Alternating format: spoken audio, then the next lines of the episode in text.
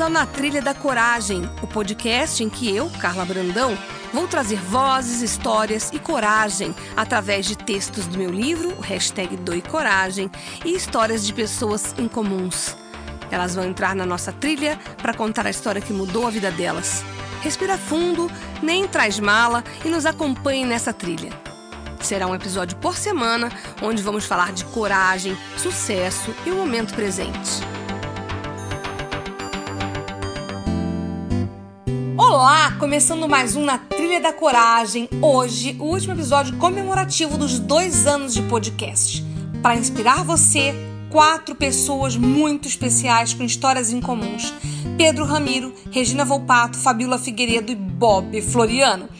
Todos trazendo muita coragem para essa trilha que é feita de forma autoral, independente e corajosa. Curte e depois me conta. A única coisa que eu pensava era isso: será que ele gostou? Será que não sei o quê? E assim, você fica muito preocupado e não consegue nem parar para pensar, putz, é o Pretzel, né? Uhum. Pô, o cara tem experiência em TV, trabalhou na Rádio Bandeirantes, trabalhou na TV Band, tem passagens pelo pela TNT, cada rádio que você, meu, esse cara, sei lá, eu tenho vontade de ser ele, né? E aí, assim, você, você fica meio perdido. Eu não sei se, se aconteceu isso com você já também. Oh, claro, vixe. Por isso que eu criei o jargão com a Carla e com a coragem, porque é bem isso. Que eu... É, vamos, vamos falar disso? Carla e a coragem. Hum. Para mim, isso é genial. Ai, que bom! Foi ideia do meu Arthur, seu contemporâneo. Sério? Sério, porque eu, eu juro. Falou... Eu juro para você. É, porque mistura o útil e ao agradável. Você devia fazer até uma sugestão aqui, além do, do seu do episódio da Na Trilha da Coragem, do podcast Na Trilha da Coragem, a gente vai fazer um outro podcast só para falar com a Carla e a Coragem toda vez que se apresentar ele. Porque assim, para mim, você sabe descobrir histórias e a, as melhores histórias são as que a gente vão são as que a gente vai contar ainda. Então, legal, Pedro, adorei. Sei lá. Já vou desligar depois. Só um spoiler aí. Nossa, já tô aqui. E em 30 segundos a cabeça já foi e voltou, depois eu penso. adorei, adorei, muito legal, muito legal. E hoje, se você pudesse escolher, Essa você ficaria. Se você pudesse, se pudesse, aliás, se tivesse que escolher entre a televisão, o rádio ou o autoconhecimento, a Carla e a coragem, o que, que você escolheria? Tem que escolher um. Não, não é difícil escolher, só estou emocionada. Você faz perguntas que ninguém nunca me fez, Pedro. É, é assim. Eu gosto muito de trabalhar com comunicação. Tanto que eu nunca saí de comunicação desde 1988, certo? É uma Sim. vida, e com isso eu criei meu filho, junto, claro, tem o pai dele, e com isso a gente faz a nossa realidade. Eu gosto muito. Eu tenho muito orgulho dos amigos que eu fiz nisso daí, que é o que fica, o que eu falo para todo mundo. O que fica são as pessoas que a gente traz com a gente dessa nossa trajetória. É isso que fica. O que você comprou não fica, o que você comeu não fica, o que você. Nada disso fica. Então, eu tenho muito orgulho dessa minha carreira. Mas realmente eu sinto uma necessidade muito grande hoje de compartilhar, entendeu? E, e, e, esse outro lado meu me realiza nesse sentido. Agora, o que é coragem para você, Pedro Ramiro? Coragem. O que é coragem para o Pedro Ramiro?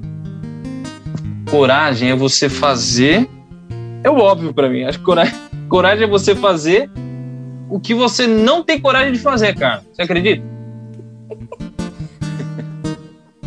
eu não sei. É, é, eu acho difícil assim, porque é, meu, meu pai fala muito isso para mim.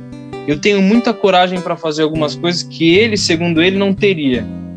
Só que eu sinto que a coragem, ela aparece quando você quando você bate, bate uma janelinha assim, bate alguém na sua porta do pensamento, fala assim: "Ô, oh, oh, rapaz, se você não se virar, ninguém vai se virar para você".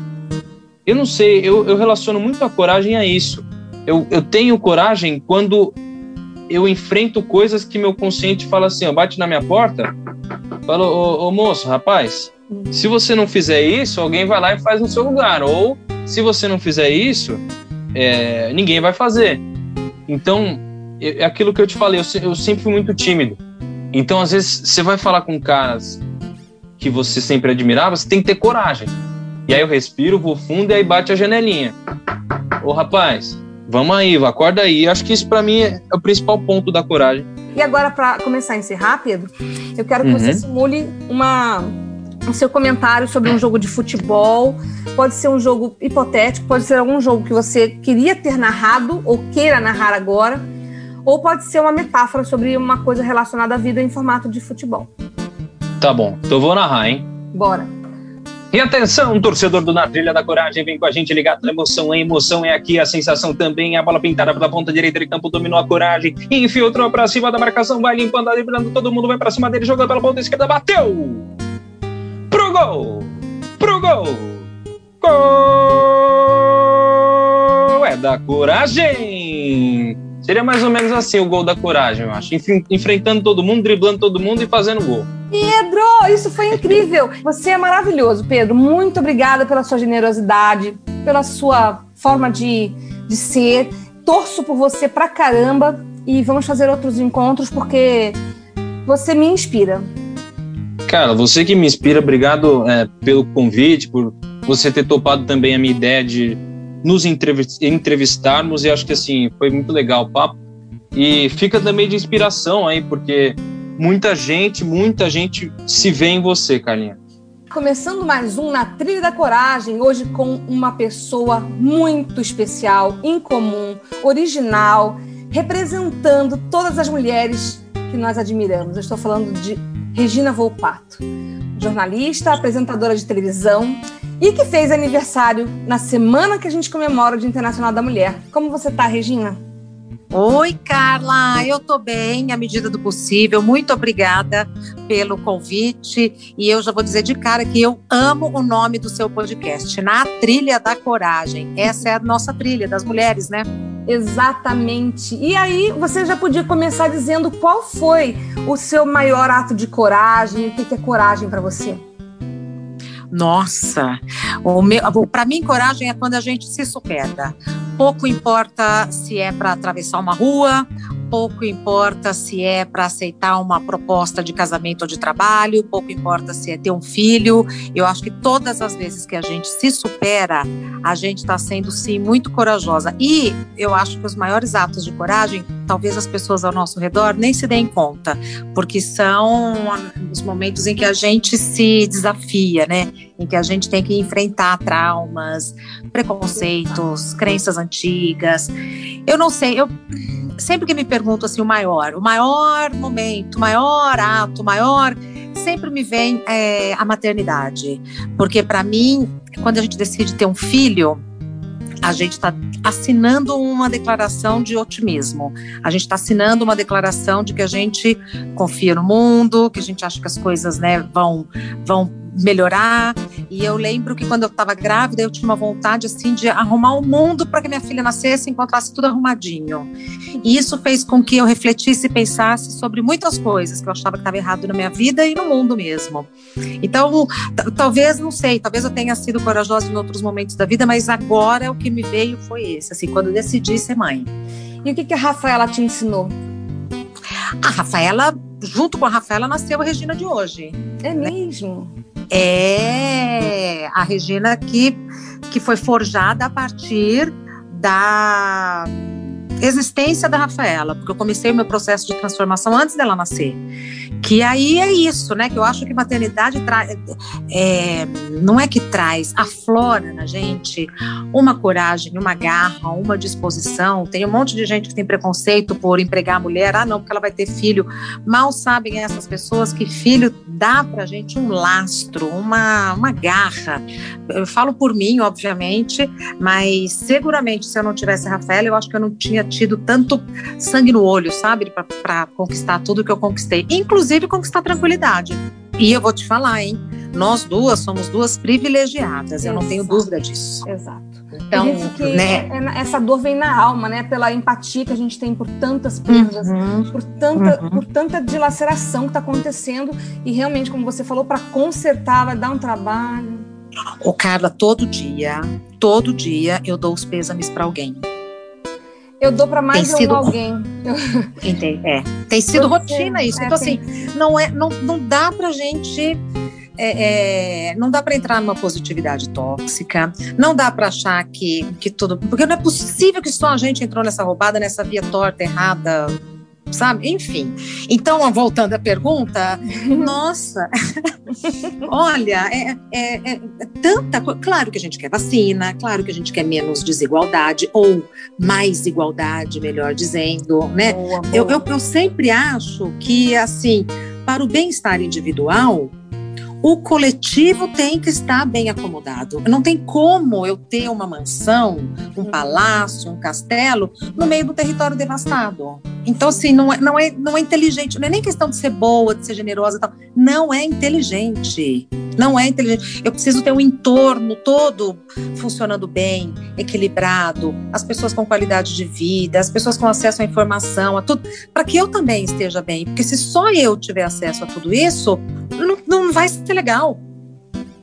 É, eu sei. E isso dá uma tristeza, né? Mas a, e como tá. que você faz para equilibrar? É uma pergunta que você, eu vejo às vezes na sua, nas suas redes sociais, vi como você comemorou seu aniversário de uma forma é, bacana. E aí eu quero saber como a Regina faz para superar, para viver, acordar cada dia com essa energia, para levar, levar para a televisão, para quem te assiste, uma energia é, positiva.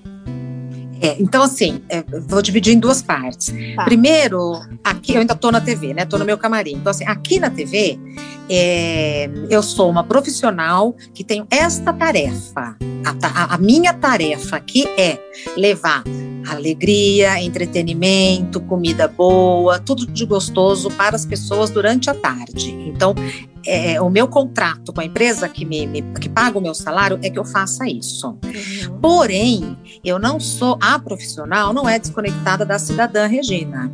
Então, eu faço tudo isso sem me desconectar da realidade. Então, às vezes, por exemplo, na semana passada, quando o Brasil bateu o triste recorde de mortes no único dia, eu trouxe isso para a televisão e falei: olha, eu sei que eu falei isso no ar, eu sei que eu estou aqui para levar entretenimento, para falar de coisa gostosa, de coisa boa e tal, mas eu não posso ignorar o que está acontecendo daqui para fora.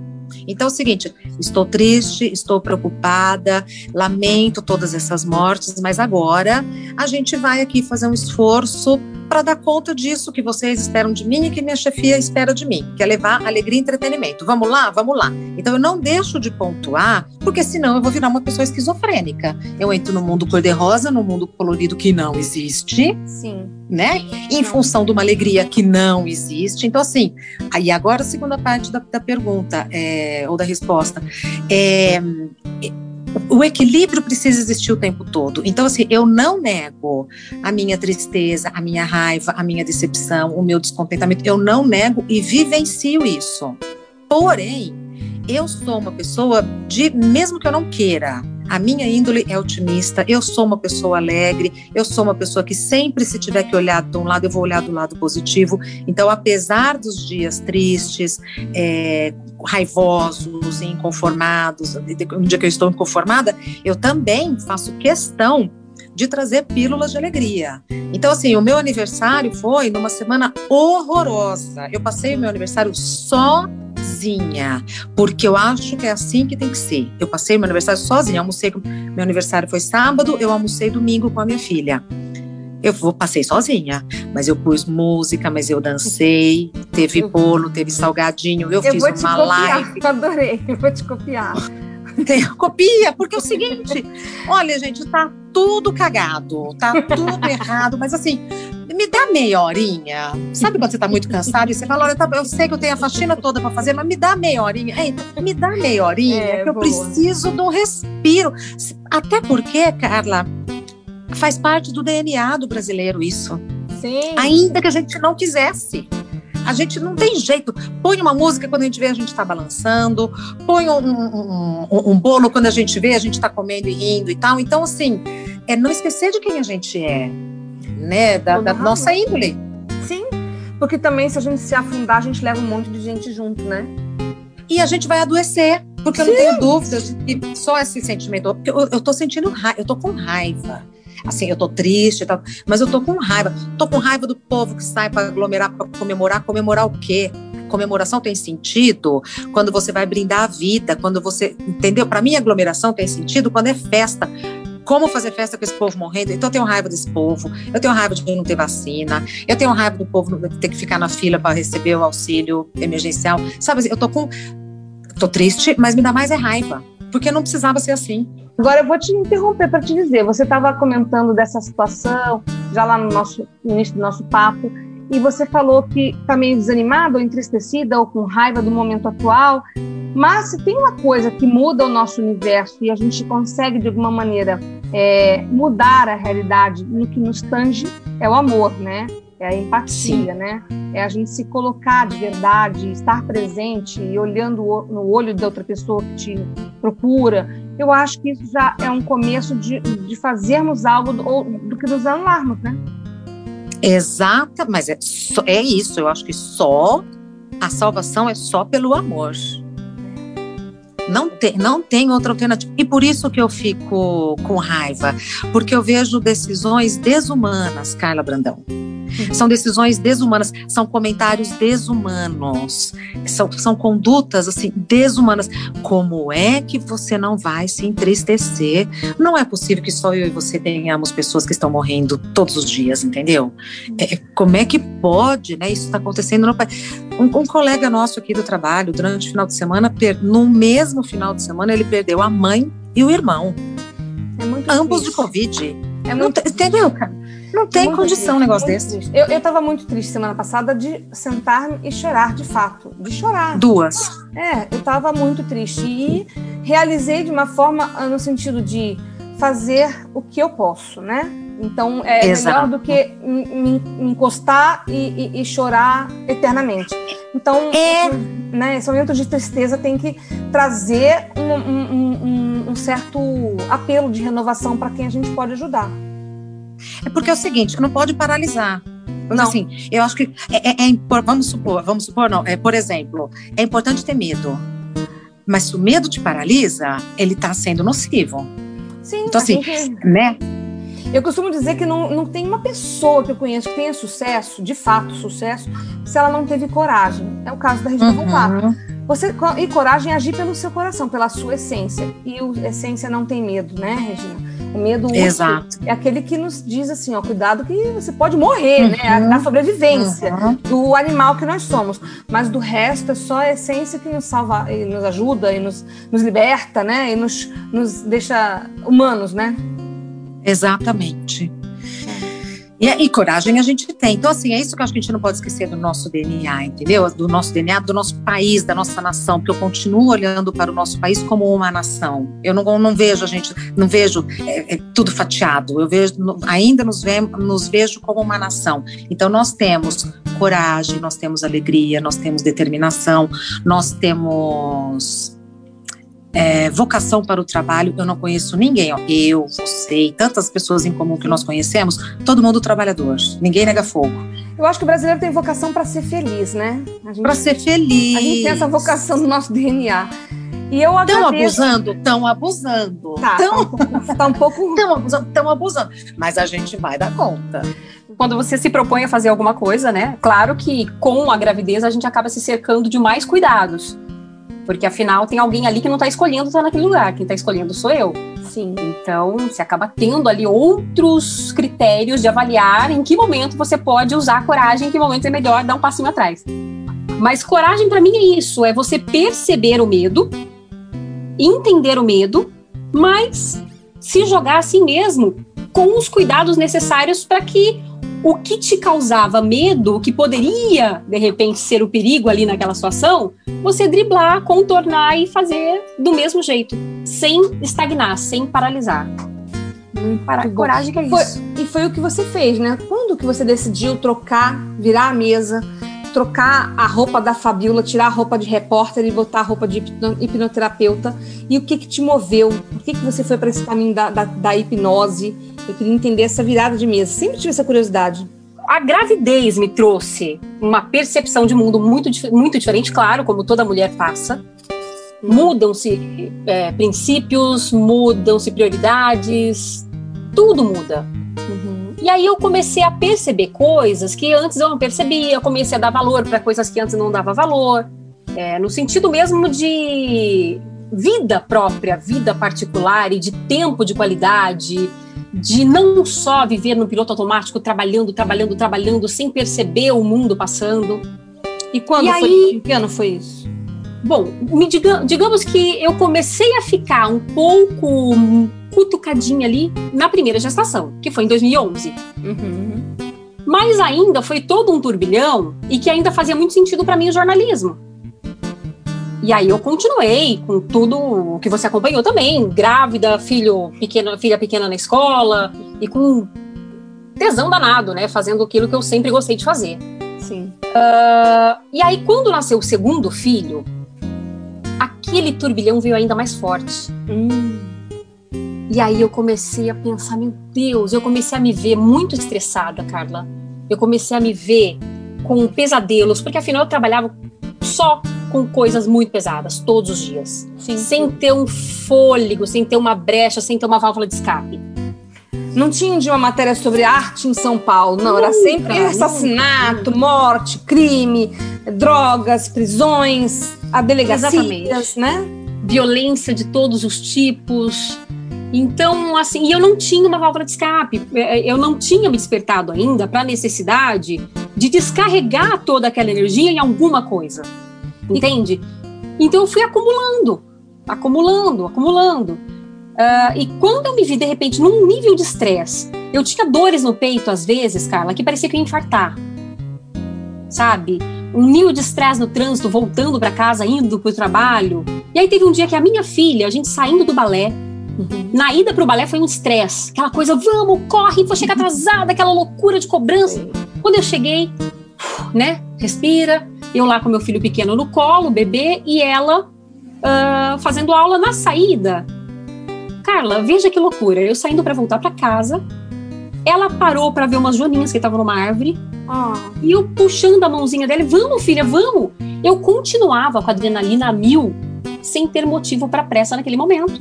Eu já estava no balé, ela já tinha feito a aula dela, já estava tudo certo, eu ia para a minha casa, nada mais. sim. Não tinha nenhum compromisso. Mas você continua no piloto automático, né? Exato. E aí, naquele momento, esse dia marcou muito, porque eu parei e falei, meu Deus, o que eu estou fazendo com essa criança? Foi o gatilho. E o que eu estou fazendo comigo foi um gatilho de despertar. Sim. E eu falei, E meu Deus. Aí na hora eu parei, falei, vamos ver as Joaninhas. Peguei a Joaninha, coloquei na minha mão, coloquei uma na mão dela, coloquei na mão do meu filho, respirei fundo. E aquilo ali pra mim foi como um. Calma, para, que tá tudo errado. E aí eu fui demitida. Uhum. Num, no primeiro momento ali foi um impacto muito forte, porque eu não esperava. Eu queria. Eu já estava num processo, Carla, de nos últimos dois anos, pelo menos, todos os dias eu acordava pensando: eu não suporto mais isso aqui. Foram dois anos. Eu não suporto mais isso. Por isso que eu te digo que olhando para o eu não tive coragem. Não tive coragem para fazer o que eu tinha que fazer. Mas eu acho que tudo tem um propósito. Tudo tem uma hora certa também, né? Tudo tem um momento e cada um tem o seu momento. Esse foi Uhum. o meu momento. E seu Outra momento pessoa- foi dado por uma Joaninha e a sua filha. Olha que coisa irônica. Pois é. Então, eh, naquele momento ali da demissão, eu, né, dois anos já, eu não quero, eu não quero, eu não quero. E olha só, hoje, eu não, não era muito ligada em física quântica, depois que eu comecei a estudar sobre isso. E eu entendi que na minha vida tudo meio que fluiu muito bem, sabe, Carla? Uhum. As coisas que eu desejei, que eu quis fazer, eu alcancei, graças a Deus.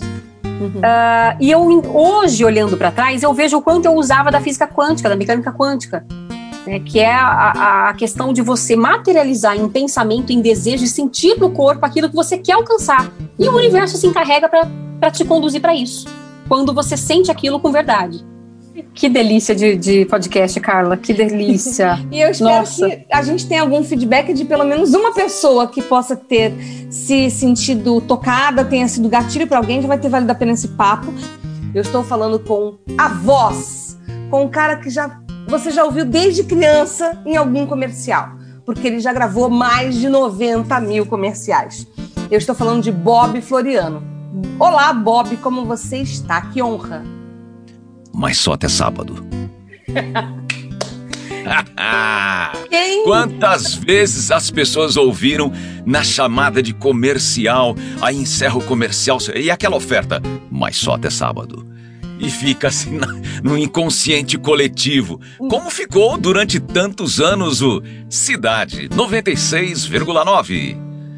E você sorri, porque eu tô te vendo aqui, Mas você é fala. claro.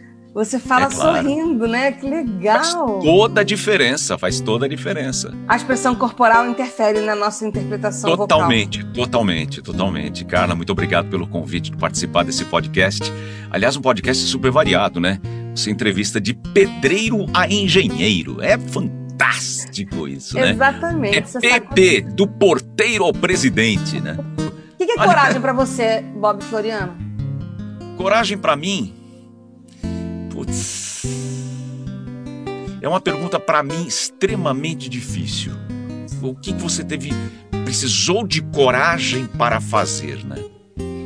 Eu É, não ou quando precisei de coragem pra elaborou um dia o que, que é ser corajoso, o que é usar a coragem, o que é coragem. Eu consigo só pensar assim: coragem é ser forte.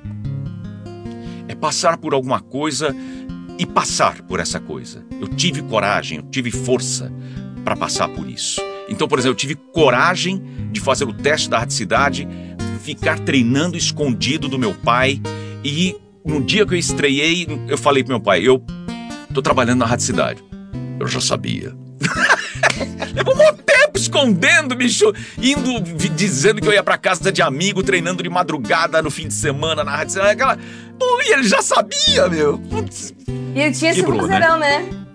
É, meu, eu herdei do meu pai, né?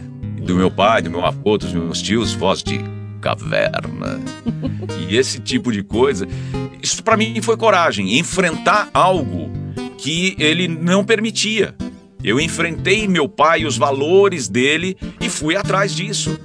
Foi a única vez que eu enfrentei, entre aspas, meu pai. Que nunca eu discuti, ou, eu sempre acatei. A minha educação foi acatar. Era isso. Eu dependia dele. Fica quieto, cala a boca, baixa a cabeça e vai embora. Vai, vai fazer. Ah, você quer fazer do teu jeito? Vai fazer em outro lugar. E fui depois de um tempo, morei de- sozinho, sem eh, sair da casa dos meus pais e tudo mais. Outro ponto de coragem.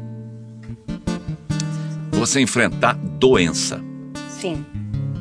Aí é power. Aí é power. Você precisa ter coragem. Porque você tem uma série de coisas que você começa a pensar não mais na sua vida. Você começa a pensar em filho, na esposa, sabe? Quem vai ficar sem você? Ah, você se acha tão importante? Não, é que a pessoa não tem condição de, de remar sozinho.